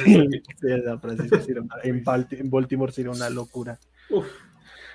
Eh, bueno, ¿qué opinan de, de Iki Quiero empezar diciendo que este es mi uno. Ah, ok. Para mí también. Para mí también. Ah, no, a, ver si nos hablamos antes, ¿no? no, entonces venga, yo le voy a añadir un poquito el, ranking porque... Hablemos entonces de, de No, no, no, no, sigamos. Seguimos, o sea, ya... Ah, vale, vale. Eh, Pero al Dini, ¿a qué de, ¿dónde tenía Penning? Si no lo tenía de, de cuatro. De dos. De dos. ¿De tres a Neil y de cuarto a Cross? No, no Neil es mi cuarto. Neil en el cuarto. Ok. Y esa es mi polémica. Ahorita vamos a entrar ahí y voy a, voy a exponer mis razones eh, cuando hablemos de él. Eh, para mí es el mejor prospecto de tackle ofensivo de este año. Eh, me parece. O sea, el tipo es gigante. O sea, aunque no es tan alto. No es tan alto, pero digamos, eh, se ve mucho más grueso lo que es, pero no es esos gruesos o sea, yo creo que este se ve bien toneado, pero sin verse sobre excesivamente musculoso, porque es que hay veces que se ven musculosos, pero como que esa, esa musculatura no, no compensa bien. Yo creo que este man se ve bien en su, en su carrocería. Este man le fascina castigar también, es un bulldozer y pues ya lo dijo Wilmar, tackle que castigue, es de mi equipo. Este tipo, eh, sin embargo, para ser tan grande y para ser de esos que castiga, este se mueve muy bien, o sea, este es de los que tiene como que pies de bailarina. O sea, el, juego de pies de este tipo es una cosa tremenda. Sí. Voy a decir algo, eh, y vuelvo y digo, conservando proporciones y todo. A mí este me recuerda mucho a Tristan Wirfs. A mí me recuerda un poquito más a Jedrick Wills, pero siendo mejor. Ok, listo estamos comparando con jugadores que lucen muy bien. A, mí, es Worth más que todo por esa por ese juego de pies tremendo que tiene, o sea, pues es que Wirtz era más, técnico en, la, en el juego del pase. A este todavía le falta un poquito, pero es totalmente trabajable, es totalmente trabajable. Pero pues e- no me chocaría trabajarle esa técnica. O sea, mm. Para mí, este tipo es de esos que dando con el, con el coach que le dedique ese tiempito, este tipo es pro bowler fácil. Sí, no, no. Yo, creo que este tiene todo, toda la posibilidad de, ser All Pro. ¿Cierto? Si, si, Lo, si lo trabajan bien, al menos tiene, tiene la capacidad atlética y, se ve que tiene las, capacidades para, para, hacer muy, muy buen tackle. También para mí es el primero. Eh, sí, es es súper agresivo en el juego terrestre. Creo que nunca, pues al, menos de lo que recuerdo, el año pasado ninguno de los tackles que vi era tan agresivo y tan bueno en el juego terrestre. Este año tampoco hay ninguno que sea igual de bueno en el juego terrestre. Es por mucho el mejor en ese, en ese tema. Y en el juego de pase tampoco es que sea malo, pues es bastante, bastante sólido. Sí, ahí sí flaquea a veces en, en, una que otra cosita, ¿cierto? A, veces le falta como un poquito más de en, en, el tema de la cadera, a veces se le dobla ahí un poquito y pierde un poquito de fuerza ahí en el tren superior por eso. A veces también con los hechos más rápidos, cuando le cortan el interior también, también sufre un poquito, pero son temas pequeños. Me parece que, que Conu tiene, dos cosas. Primero, si, trabaja, si, si llega una ofensiva de bloqueo zonal, va, va a romperla, ¿cierto? Porque tiene todo el atleticismo para, para moverse bastante, bastante bien. Siento que sería perfecto pues en una ofensiva de bloqueo en zona. Eh, tiene otra cosa muy buena que es la versatilidad. En caso de que de pronto por alguna razón no logra funcionar como, como tackle, puede tranquilamente moverse a guardia y ser muy, muy buen guardia, ¿cierto? Porque ahí también, de pronto lo único que le falta es un, una o dos pulgadas más de altura al, hombre, ¿cierto? No es tan alto como uno quisiera en un tackle, pero, pero fuera de eso es, es tremendo, es tremendo. A mí la verdad me gustó mucho ver a, a Este sí es agresivo, pero sí es inteligente con su agresividad. Entonces, no, a, a, mí la verdad, este tipo sí, sí me gustó muchísimo. Para mí este es un plug and play. Sí. Yo creo que le puede costar los primeros cuatro o cinco partidos en protección al pase mientras se acostumbra a la velocidad y mientras coge la técnica adecuada. Pero yo creo que para el final de su primera temporada va a ser un excelente, excelente tackle. Le puede costar los como, como Sewell el año pasado, que le costó los primeros, los primeros partidos y luego terminó tremendo. Yo creo que puede ser algo similar ahí con Ecuano. Puede ser, sí. Sí, este, porque, porque tiene muy buen manejo de pies, pero sobre todo lateral, no tanto hacia atrás, hacia atrás le cuesta un poquito. Eh, no, no, es que sea malo, es que está por debajo, digamos, de, sus comparaciones, de, sus pares, por así decirlo. A mí me encanta mucho la agresividad bien llevada de este tipo, porque si bien puede perder fuerza de brazo cuando tiene que sostener un bloqueo, si te mete un buen golpe en el primero, te acaba. O sea, tiene, y no pocas, eh, repeticiones en que con un golpe tumba al, al, Edge. Incluso hoy estaba viendo otros juegos y vi el juego contra Florida State y Aldini no me dejará mentir un par de veces y en una de esas eh, Jermaine Johnson que es un futurible va a ser primera ronda en, un mes y los, lo, acostó de un solo golpe lo, tiró al, piso eh, porque tiene mucha explosividad eh, yendo hacia adelante tiene mucha mucha explosividad. Entonces me gusta mucho y creo que el piso que tiene si, me dicen de, esto, de, los tres que tengo primero, Chance y es el que más probabilidad tiene de fallar, de ser un boss, pero es el techo más alto. Y ser un boss es para mí que su piso sea ser un muy buen guard. O sea, si lo mueven al centro con esta agresividad y con ese manejo de, juego terrestre y va a cumplir muchísimo, muchísimo, muchísimo. Incluso si en algún momento lo tienen que poner ahí, es candidato a ser All Pro como guard. Eh, entonces, y para mí por eso es el uno, igual y para mí tiene que jugar en, el left tackle de ser posible, o sea, ir probándolo en orden de la necesidad, pero si lo tienen que mover a Gar como, como seguro, eh, está tremendo. Mí es un tackle derecho el pro. Como tackle derecho sería una locura. Aunque no ha jugado como, como la derecha. Exacto, exacto, pero podría, yo creo que podría hacerlo. Igual como tackle izquierdo también puede funcionar tranquilamente. Este es un tipo que, que, jamás le van a ganar un bull rush. No. Correcto. Este tipo ancla y ya te ancló y ya no te pasa, ya no, ya no lo mueves. Sí, y lo otro que tiene problemas de técnico, pero eh, al ser más bajito, es más corregible el tema de bajar el cuerpo y que no le ganen por fuera. Entonces, en el momento en que, que, lo trabajen, y creo que hay una gran oportunidad para que tampoco por velocidad sea muy fácil sacárselo de encima. Eh, ¿Por qué Evan Neal queda como el uno? Yo lo puse como el uno porque es el que en, en board generales está como candidato para ser el uno. Eh, déjame lo presentamos antes. Pero vea que nosotros dos lo tenemos en el 2 y usted lo tiene en el 4. Sí. Evan, Evan Neal, eh, left tackle, offensive tackle de Alabama, 6'8, 337 libras. A mi parecer, las 337 libras mejor llevadas que yo haya visto, porque lo, lo, vimos eh, en, en, el combine y realmente se ve muy, muy esbelto para el, peso que tiene. Pues bueno, eh, obviamente le vamos a dar la palabra al Dini para que haga sus descargos. bueno. Yo, yo tengo un problema muy serio con los jugadores de Alabama, excepto receptores, porque receptores creo que se ha probado que los jugadores de Alabama eh, traducen bien el juego a nivel pro y pues hemos visto muy buenos receptores eh, a nivel pro. Julio, Amari, ¿cierto?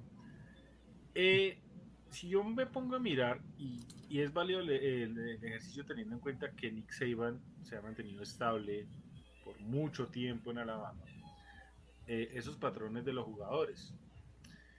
Y yo me pongo a mirar, por ejemplo, a ver, desde el 2009 para acá, Andrew Smith fue un tackle que lo tomaron altísimo y que nunca vivió para la expectativa, ¿cierto?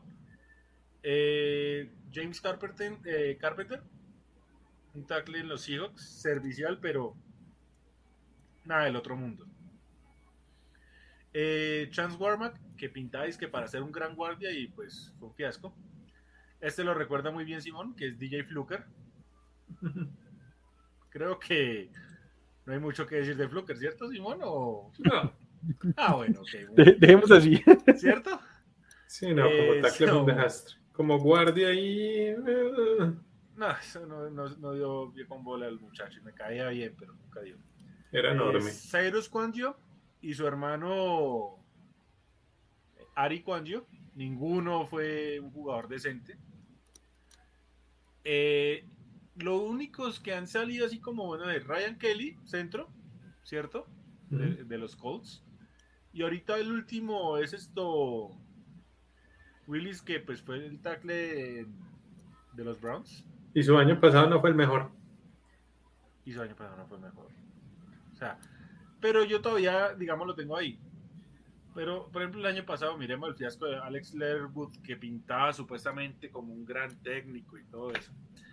Entonces yo creo que es justo decir de que los jugadores de Alabama no, o bueno, los jugadores de trincheras que vienen de Alabama, y pues ya lo hablaremos cuando sea eh, jugadores de línea defensiva, no es que transicionen tan bien como uno quisiera. Lo cual a mí me pone las dudas del mundo en Evan Neal, porque él sigue el mismo patrón de los otros jugadores. Un tipo que se ve imponente, que se ve dominante, pero yo creo que es más como por, por ese tema de edades y físicos, más que por ser ese, más que un tema de talento o un tema de técnica a mí Evan Neal no me está mostrando esa, esa gran técnica. Eh, entonces a mí me preocupa. A mí mm. me parece que sigue ese patrón. O sea, eh, físicamente es imponente, para esculpido pues en mármol este tipo, pues con lo que dijo Wilmar, 337 libras y se ve esbelto pero no sé, a mí la técnica de él. O sea, yo sigo viendo el mismo patrón de los jugadores de Alabama. Y creo que ya con el ejemplo que di es claro de que no son precisamente los que mejor transicionan a la NFL.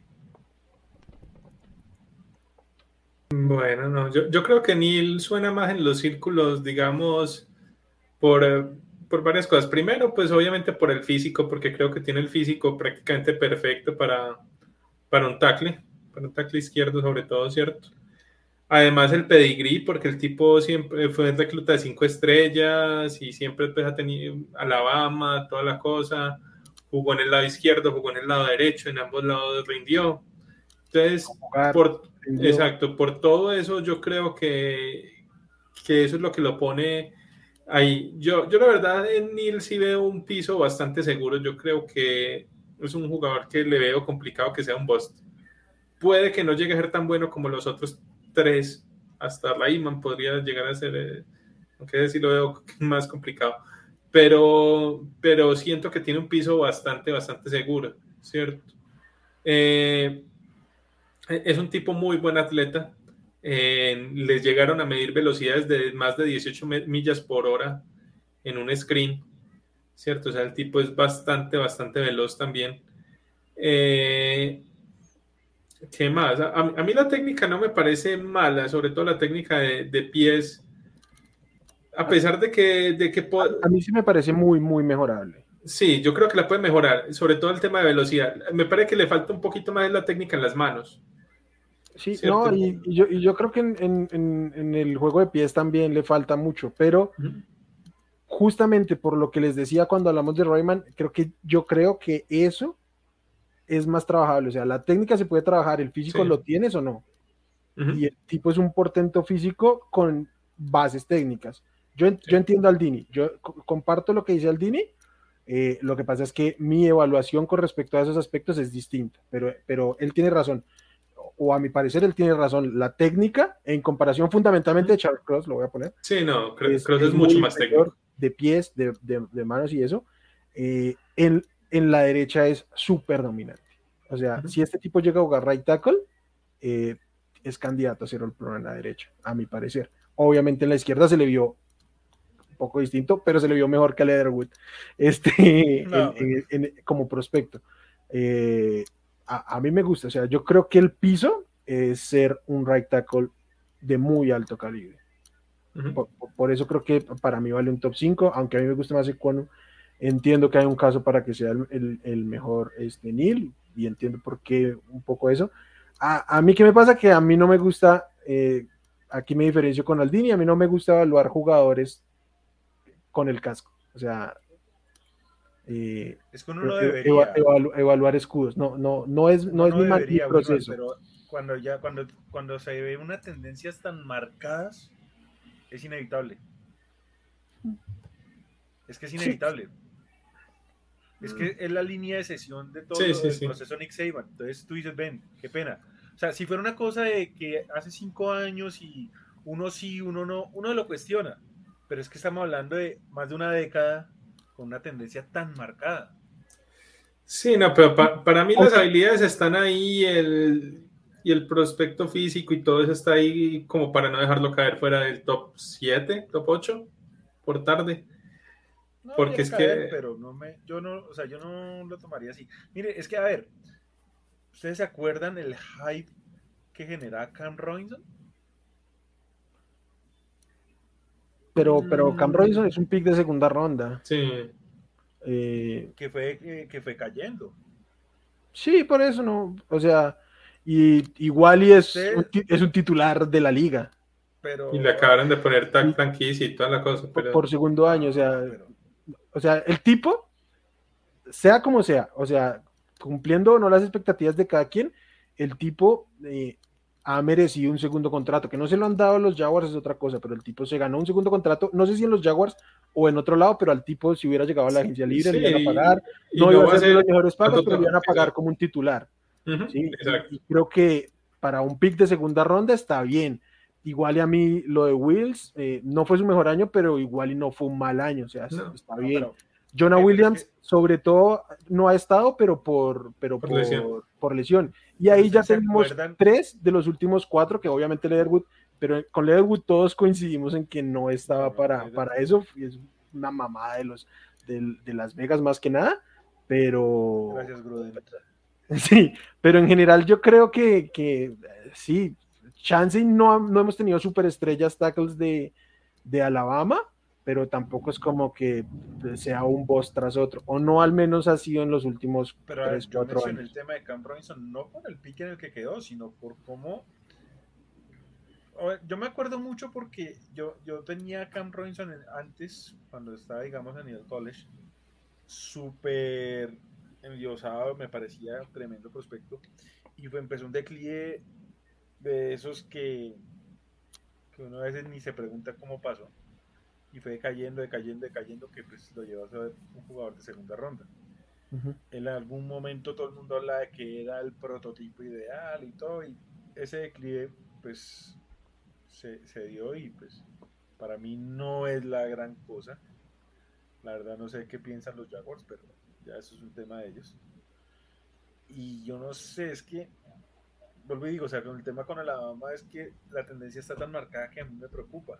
Es que es más, o sea, lo acabaste de decir ahorita. Eh, hace dos años, pues pintaba muy bien como novato esto Jerry Wills, ¿cierto? El año pasado no fue tan bueno. Listo, todo Cleveland empezó en declive, pero yo no esperaba que Wills eh, bajara tanto. O sea, que pueda tener un declive se entiende porque pues, el equipo no tuvo una gran temporada y todo lo que tú quieras. Pero es un punto en el que da, a ver, yo siento que en el 2020 era un jugador y en el 2021 era otro. Entonces yo sí tengo mi temor, la verdad. A mí, sí me gusta, pero bueno. Sí, no, yo. No estoy diciendo que sea un mal jugador, pero no vive para el hype que me quieren vender. Yo creo que el hype sí está un poquito alto y tanto que lo tienen primero que en Konu y. yo, sí no lo veo ahí para. para lo consideración de pick 1 y, para mí eso es altísimo. Sí, no. Pero sí creo que sin duda es pick top 10. Sí, yo creo que es de los cinco mejores jugadores de la clase. Sí. Que, para mí en los cinco mejores de la clase hay dos tackles, entonces. Exacto, también. Eh, pero bueno. Eh, creo que está claro que eh, todos creemos que es una muy buena clase de, de, tackles, ¿no? Sí. Por lo menos me parece que los cuatro primeros son bastante buenos. Ahora, que creo que también es importante pues para la gente que nos escucha, comparando con los mejores de otros años, siento que por ejemplo el año pasado Sewell o, Slater, creo que eran mejores que estos de acá. ¿Cierto? Y creo que el año anterior a ese eh, también Wirfs, eh, por lo menos Wirfs era mejor. No yo creo que también Wills estaba por ahí un poquito más arriba. Beckton también por el, por el tema físico, ¿cierto?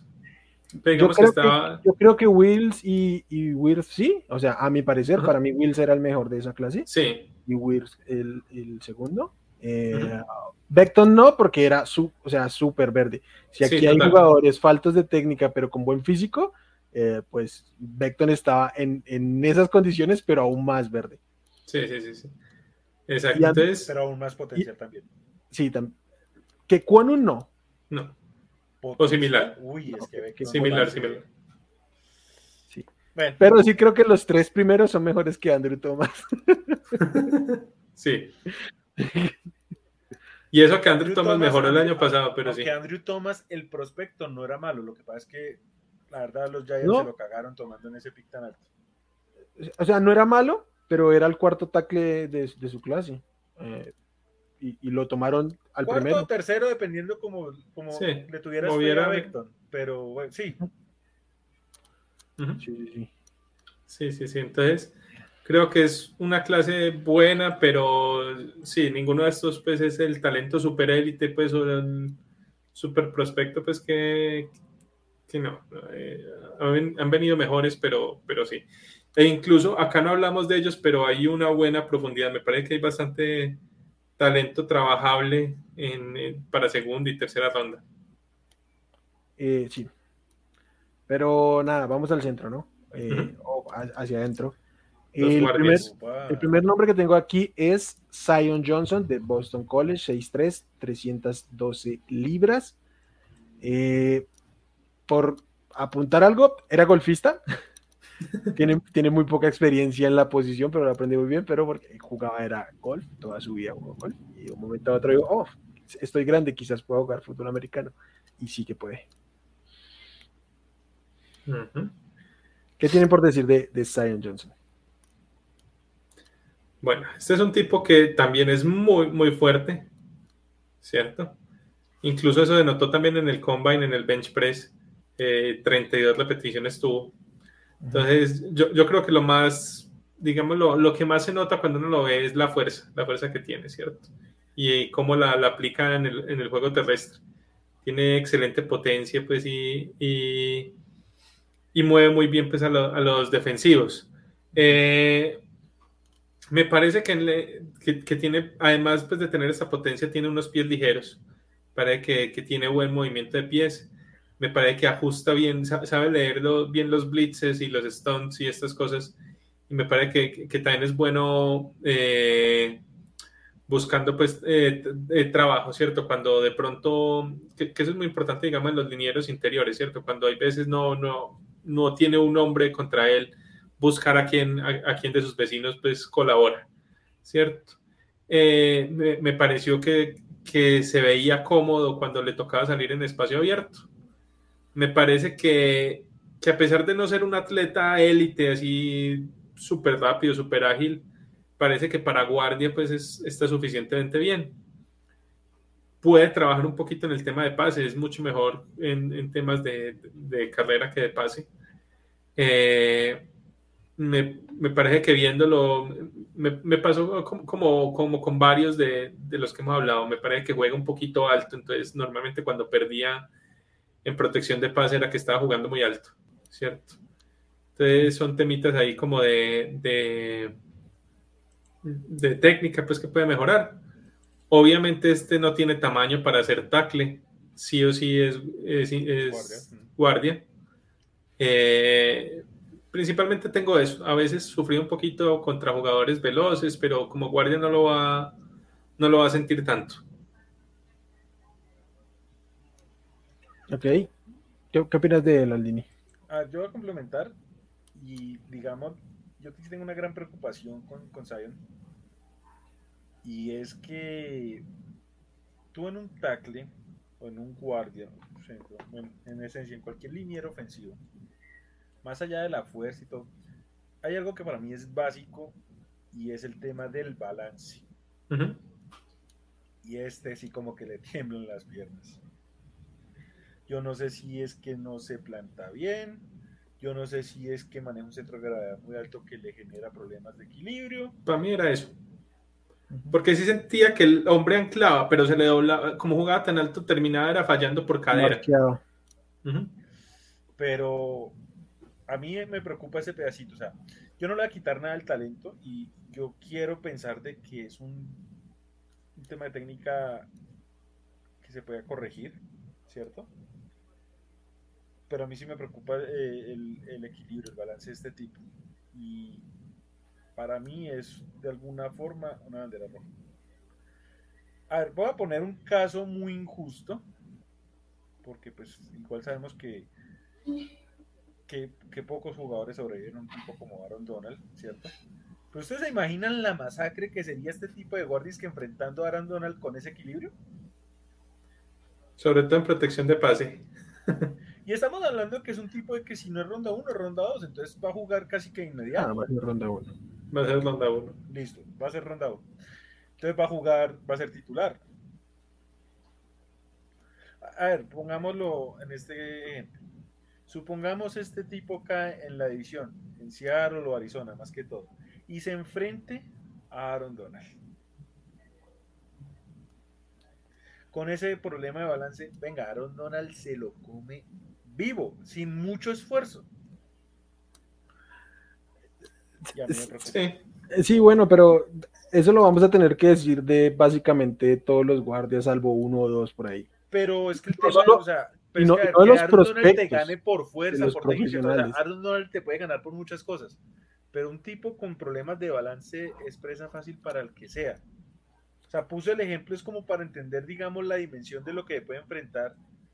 ¿Cierto? Y. No, y si lo tiene que trabajar. A mí eso me asusta. O sea, si yo voy a hablar de un prospecto de ronda 1, ronda 2, yo quisiera que algo que es básico, como el tema del balance, no fuera tan mm. problemático, tan preocupante. Eh, vuelvo y digo, yo no le quito nada a Zion Johnson como jugador. Eh, lo vi en la ACC con Boston College varios juegos. Jugó muy bien contra mis Seminoles. Pero no, ese equilibrio a mí sí me preocupa. O sea, a mí de qué me sirve tener toda esa fuerza si no la voy a usar bien y, me voy a terminar el piso. Depende también de cómo la uses. Es que yo siento que este es un jugador que se mueve muy bien para adelante. ¿Cierto? Por eso digo, también lo, lo juegas en un, en un spread, pues, en, una ofensiva que muevas bastante a tus, a tus jugadores, ¿cierto? Que, que salgan a bloquear, eh, que lo, lo, puedes mover en un pool, cosas así. Es lo que no es tan bueno, es aguantando que se le venga pues encima el, defensor. Ahí es cuando empezaba a sufrir un poquito. Eh, yo voy a aportar otra cosa ahí, y es que sí, sí se le ve esto un poquito en tape, pero como yo lo vi en, en el Senior Bowl sí había mejorado muchísimo en este aspecto. No perdió una sola repetición en el Senior Bowl. Y no hablo del partido, en la semana. No perdió una ni contra Edge ni contra eh, Defensive eh, Tackles. No perdió ninguna repetición. Eh, obviamente, obviamente, ¿cómo? Ojalá esa sea la tendencia. Y obviamente en el Senior Bowl está enfrentando pues a los tipos contra los que va a jugar los domingos. Mm, creo que si pudo trabajar eso, que a mi parecer es la única falla técnica que tienen, porque yo, eh, yo, yo sé muy con lo que decía Simón, que no es un portento físico, atlético. Si lo fuera, creo que sería top 5, eh, porque técnicamente está muy depurado, salvo lo que bien menciona Aldini y se ve bastante en tape. En general está para ponerlo a jugar mañana. Y, pues yo creo que es trabajable fácil. Sí. Pero no es tan complicado. Entonces, lo, que les decía hace un rato de, Charles Cross, o sea, tiene limitado un poquito el potencial porque no es un portento físico, pero está hecho para jugar ya. Eh, un equipo eh, contendiente en, el final de la primera ronda creo que se lo va a llevar porque está ahí para, para jugar ya y, creo que no va a tener problemas. Entonces sí, creo, creo que va por esa vía. Caso contrario al otro liniero interior que, yo tengo aquí, que para mí está por encima por potencial, pero que no está tan listo para jugar, que es Kenyon Green de Texas AM, 6'4, 323, eh, un poquito más robusto que, que Zion Johnson. Parece una pantalla de cine, ¿no? De tipo anchísimo. sí, es Muy ancho. Pero tiene brazos muy corticos. E, e, este tipo sí es, sí es uno de estos que los va. Este tipo de brazos cortos. 34-16 tengo yo aquí. 34-16, yo lo tenía de 34-13 la marcación del combine. Ah, bueno, no, entonces yo lo tenía en 32 algo. Pronto leí mal, entonces, ah, bueno, no, en esa parte pues... Estoy revisando y sí tiene 34. O sea, no, sí. ah, problema no, no, no, no, ¿por qué tenía eso? Igual, no, igual, lo que pasa es que con, con, o sea, o sea, es que ese tipo parece un pantalla plana de 90 pulgadas y pues claro, cualquier brazo se ve chiquito cuando uno es así de ancho. o sea, en la camisa de él cabemos los tres. ¿Qué me preocupa un poquito de, de, de Kenyon Green? Eh, mm, que sus marcas en el Combine fueron muy malas. Fueron malas, entonces me preocupa un poquito su explosividad. Y en el Pro Day también fueron, y me preocupa más aún que no sé qué carajos pasa en el Texas A&M, todo el mundo marcó peor eh, velocidad en el, en el, Pro Day que en el Combine. cuando se supone que el Pro Day es cuando los ayudan un poquito. Que el ah, Pro Day, que el Pro Day era, que el Pro Day era para ayudarles, no les avisaron. obviamente eso le ha afectado un poquito su stock, pero para mí es el mejor guard de la clase. Y yo creo que se lo va a bajar un poquito.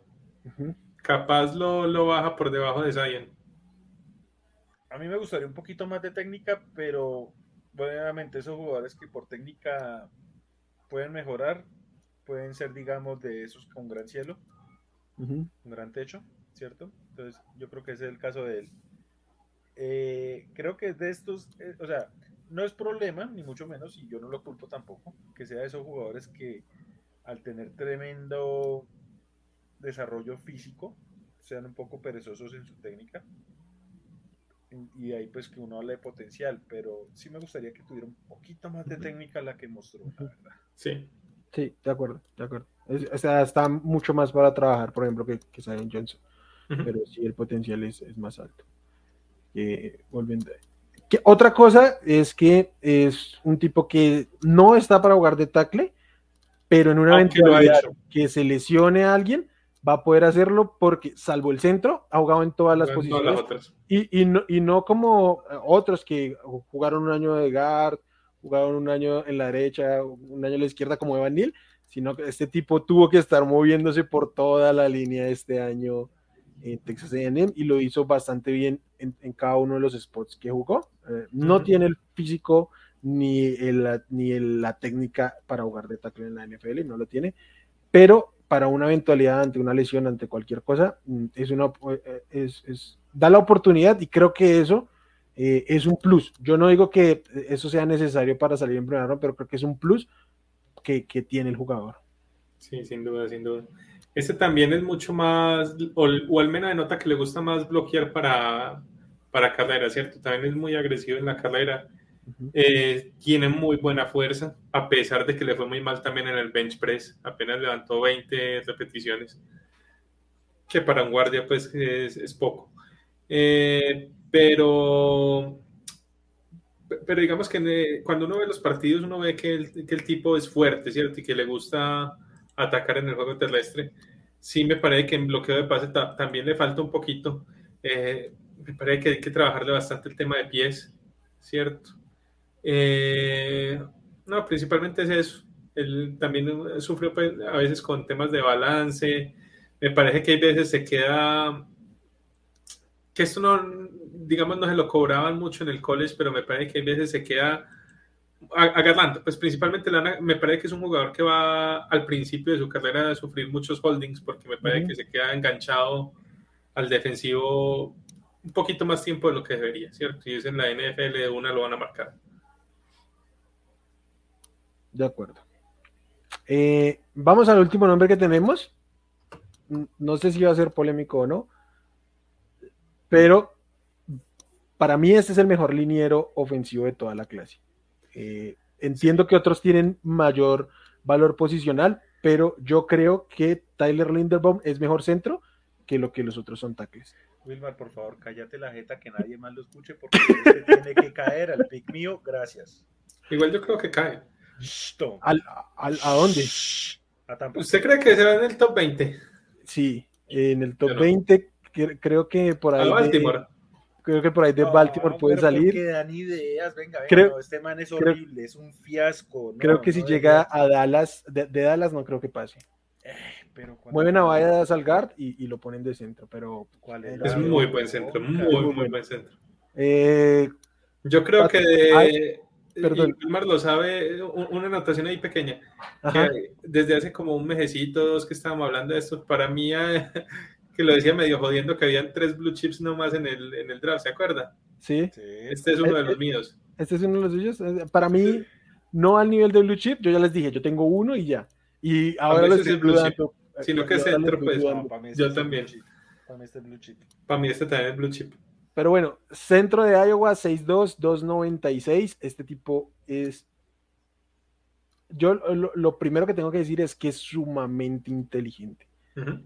E, o sea, ya lo otro vamos a hablar, pero para acotar y para lo importante que es eh, la posición de guard, es muy inteligente porque además él no jugaba eh, como centro en el, en el, en el, en el high school, él fue reclutado como defensive tackle. Y no, no era un gran defensive tackle, era apenas un, un recluta de tres estrellas. Lo, lo, probaron como, como liniero ofensivo y se quedó. Y básicamente desde su segundo año fue titular y ha sido muy bueno en los tres años que jugó como titular. Entonces. Es que no es solo eh, quedarse, es cómo se quedó. Cómo se quedó. Pero, pero desde, o sea, prácticamente desde, le dieron un año para que conociera la posición, fue titular y con creces le descontó. Y sus últimos dos años, yo voy a meter ambos, creo que se hubiera podido lanzar al, al, al, draft el año pasado y era el mejor centro disponible. No lo hizo, se quedó. Es que esa es otra cosa que iba a decir. Para mí llega como mejor centro que lo que fue Humphries el año pasado y Dickerson el anterior. Mucho mejor. claramente. ahí está. Lo jode la posición el valor de la posición, eso es lo que lo jode, porque para mí sí es un blue chip. Para mí sí es de los mejores centros pues, que ha salido en los últimos 3, 4, 5 años, ¿cierto? Ok. Mm, bueno, tiene, a ver, eh, es muy, muy bueno, eh, como dices, muy inteligente, lee muy bien las jugadas, lee muy bien los stunts, los blitzes, eh, es muy bueno saliendo en movimiento para bloquear en pantalla, en los pulls, es muy bien, muy técnico, en, es buenísimo tanto en carrera como en pase. Para mí es muy poquito lo, lo que le falla, la verdad. Las cositas que de pronto uno podría decir es el tamaño, porque si es pequeñito, pues 6'2 para, para un liniero es, es, poquito. Entonces creo que por ahí es, es como lo único. Creo que sí o sí tiene que ser el centro, porque ya si se empieza a mover a otras posiciones de la línea, no, no, por, por, el tamaño.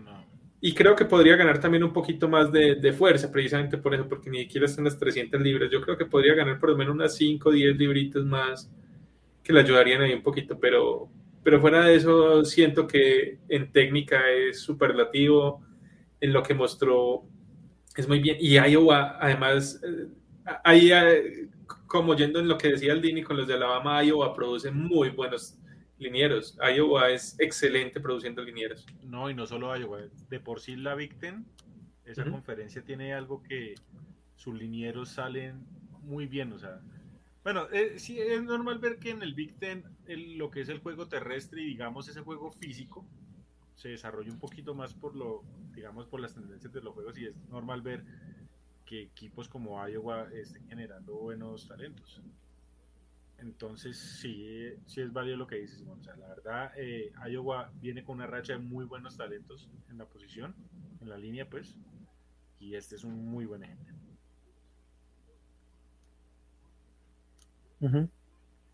Sí, de, de acuerdo. O sea, básicamente, lo único es, como dice Simón, está muy bajito y obviamente eso tiene implicaciones de fuerza. A veces le puede faltar un poquito de fuerza contra los, los obstáculos más grandes, pero de resto, o sea, es que por eso no es un liniero perfecto, prácticamente. Eh, y, ya está.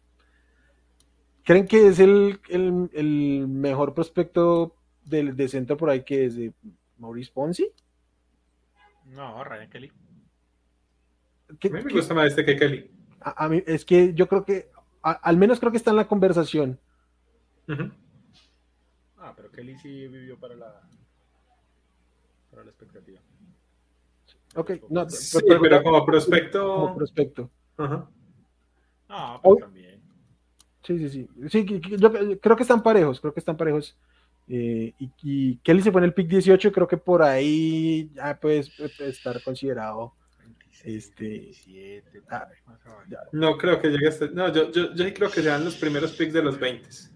Yo creo que se va a, Ravens y a Ravens. acabaron de mover a Boseman. Por eso, ¿no? pick 15. Pobre Aldini sufre las puteadas que les voy a pegar a ustedes en el final del mes o yo.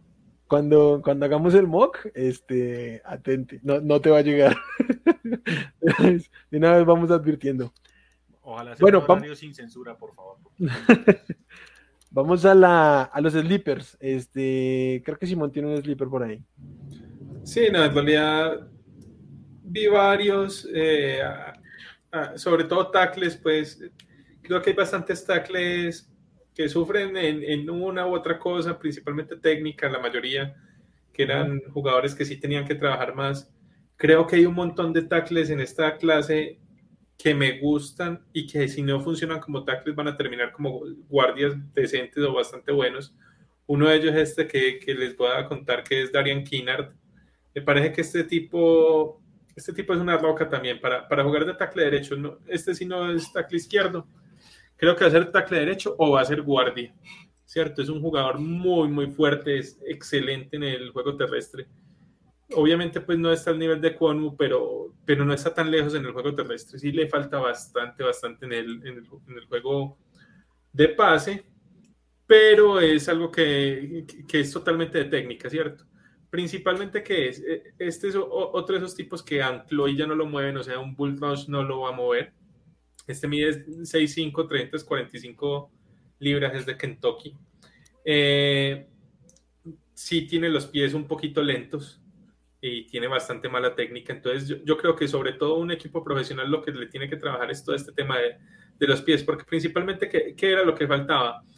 Eh, tiene muy mal kick slide siempre, digamos, cuando, cuando sabe que se va a enfrentar a un jugador más veloz que él, que son muchos más veloz que él, entonces él, siempre hacía un kick slide larguísimo, ¿cierto? Y hacía un kick slide tan largo que siempre le ganaban por dentro. Entonces, eh, también me, pareció, o una de las cosas pues, que, más se les critica eh, es que es a veces un poquito lento para salir del stand, ¿cierto? Era casi siempre de los últimos jugadores que mueve cuando sale el balón. Eh, entonces, ahí en temas de reflejos también le, le puede faltar pero siento que es algo que se, le puede, que se puede trabajar y si no, creo que puede ser un muy buen guardia. Por lo menos tamaño, toda esta parte la tiene, sí le falta mucho en técnica, sobre todo de pase, pero tienes a un, a un tackle que para el juego terrestre, para moverse hacia adelante, para puede, ser tranquilamente muy bueno. Allí habían otros que me gustaron, como Abraham Lucas, que, eh, eh, no, eh, si es Abraham, no, Lucas, el de... Abraham, Lucas. Ese también me gusta bastante, que me parece que es el contrario. Este es más pulido para el pase, pero es un desastre contra la carrera. Y, hay, muchos jugadores ahí. uno le pone a ver y hay bastante jugador con que trabajar. Mm, de acuerdo. Pero para mí, ¿quién este es de, plano es Gar. ¿Quién era Gar? De tercera, yo creo que se va a ir en segunda. De, plano, creo que es, que es Gar. Y creo que por eso se va a ir en segunda porque creo que va a ser como el. Yo creo que le puede dar la chance de tackle derecho. Izquierdo si no tiene los pies. No tiene los pies. Pero sí puede ser segunda baja, tercera alta.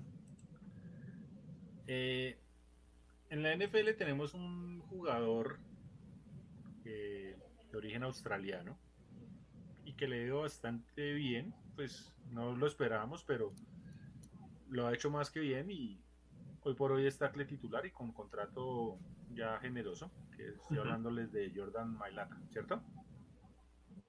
Uh tackle izquierdo de los Eagles. Creo que es bueno y ya ha venido desarrollando, ¿cierto? ¿Y por qué lo menciona él? Yo tengo un jugador, y vuelvo y digo, conservo proporciones y todo esto. Yo no sé si ustedes han visto una montaña de ser humano que jugó en los Gophers de Minnesota. Pero hay que trabajarle mucho, mucho, mucho, mucho. Pero sí. sí, yo sé, yo sé, pero, uy, parce, o sea, usted ve esa montaña de ser humano y usted se, le, o sea, usted se imagina de todo lo que podría hacer con ese tipo si desarrolla a Daniel Falele, creo que se Falele, sí. Este podría ser como un Beckton, sí, pero este sí, este sí que está crudo. Sí, este está crudo. Y pues, obviamente el tema, pues, a ver, ver hace cuánto viene jugando y todo. Pero es que es la misma historia de Jordan Mailata, porque es que tampoco es que jugara mucho así y pues se ha venido desarrollando. Era un poquito más técnico, sí. Sí, pero sí. pero a ver, ¿a qué voy? Estos tipos. Este no lo pueden poner de titular de una, lo acaban. No, no, no, no, no, no. no. Pero estos que llegar a por allá de la Polinesia, yo qué sé, estos que, que, están por allá curtidos del Pacífico, tienen algo en ese, en ese físico que, que desarrolla bien y a mí me, me inquieta y pues la idea de mm. los sleepers no es hablar de, de, necesariamente primera o segunda rondas, pero yo no les voy a negar, a mí Falele me, me, me genera... Este es en segunda. No, de pronto hasta cae más, de pronto es hasta de tercera. Precisamente por eso. Uy, pero lo que uno podría hacer con, con ese tipo... Yo creo que los, los, equipos van a ver ese, eh, justamente lo que dices y creo que se en segunda. Yo creo que si Miami, Miami se hubiera quedado su pick de primera ronda, este, este es el tipo de linieros que le encantan a los Dolphins, que sea que tienen mucho potencial, pero están tan, tan para trabajar, que creo que hubieran podido incluso hablar en, esa primera tardía. Yo creo que se va a ir en segunda. A mí me gusta. ¿Cuál es el problema? Que aquí sí hemos hablado un montón de, de ¿cómo se llama? De versatilidad este tipo, si, si no te pega en el, right, en el right tackle, ya no te pegó. Porque no lo puedes tirar al medio, es gigante. Es eh, enorme. Es demasiado grande. Es demasiado grande y, no va a haber. Imagínatelo por delante de, de, Murray. O de Tua o alguna así, no va a haber nada. cualquiera así muy bajito, simplemente, o sea, no, no tiene un rol ahí. Yo no creo que, que le dé para jugar de left tackle porque Pues, pues, no tiene los pies. No, no, pero, pero Básicamente su puesto es right tackle. Eh, si se puede un año a desarrollar o al menos unos partidos, estaría bien. Sí. Y el, que yo tengo es Tyler Smith de Tulsa. Él jugó como, como tackle, pero para mí va a jugar como, como guard. Mm, yo siempre digo esto, ¿no? Si, tienes un tackle, lo pruebas como tackle y a ver si, si, sale o no, pero pues yo creo que lo van a terminar moviendo eh, al guard que, tiene básicamente lo, normal que tiene un, jugador que mueves al centro, agresividad, mm, fuerza, eh, no tiene los mejores pies, de hecho, por eso no creo que pueda jugar como tackle, porque si bien tiene ¿cómo le explico? Cuando los pasos son cortos, tiene un buen, un buen trabajo de pies, pero cuando tiene que ampliar, que no le ganen por fuera, eh, dar tres pasos grandes atrás para aguantar el, el bull, no lo tiene. Por eso creo que puede, moviéndose al centro, le van a disimular mucho eso, porque en el centro, pues los pasos son mucho más cortos y sí tienen lateralidad, pero no la suficiente para jugar como tackle. Eh, yo creo que es un prospecto de segunda ronda, segunda media por ahí. Mm, a, mí personalmente, entre este grupo de, de lo, que venga de guard después, mm, me gusta, igual con, con como decía Simón, creo que puede ser ahí el siguiente después de los que ya hablamos.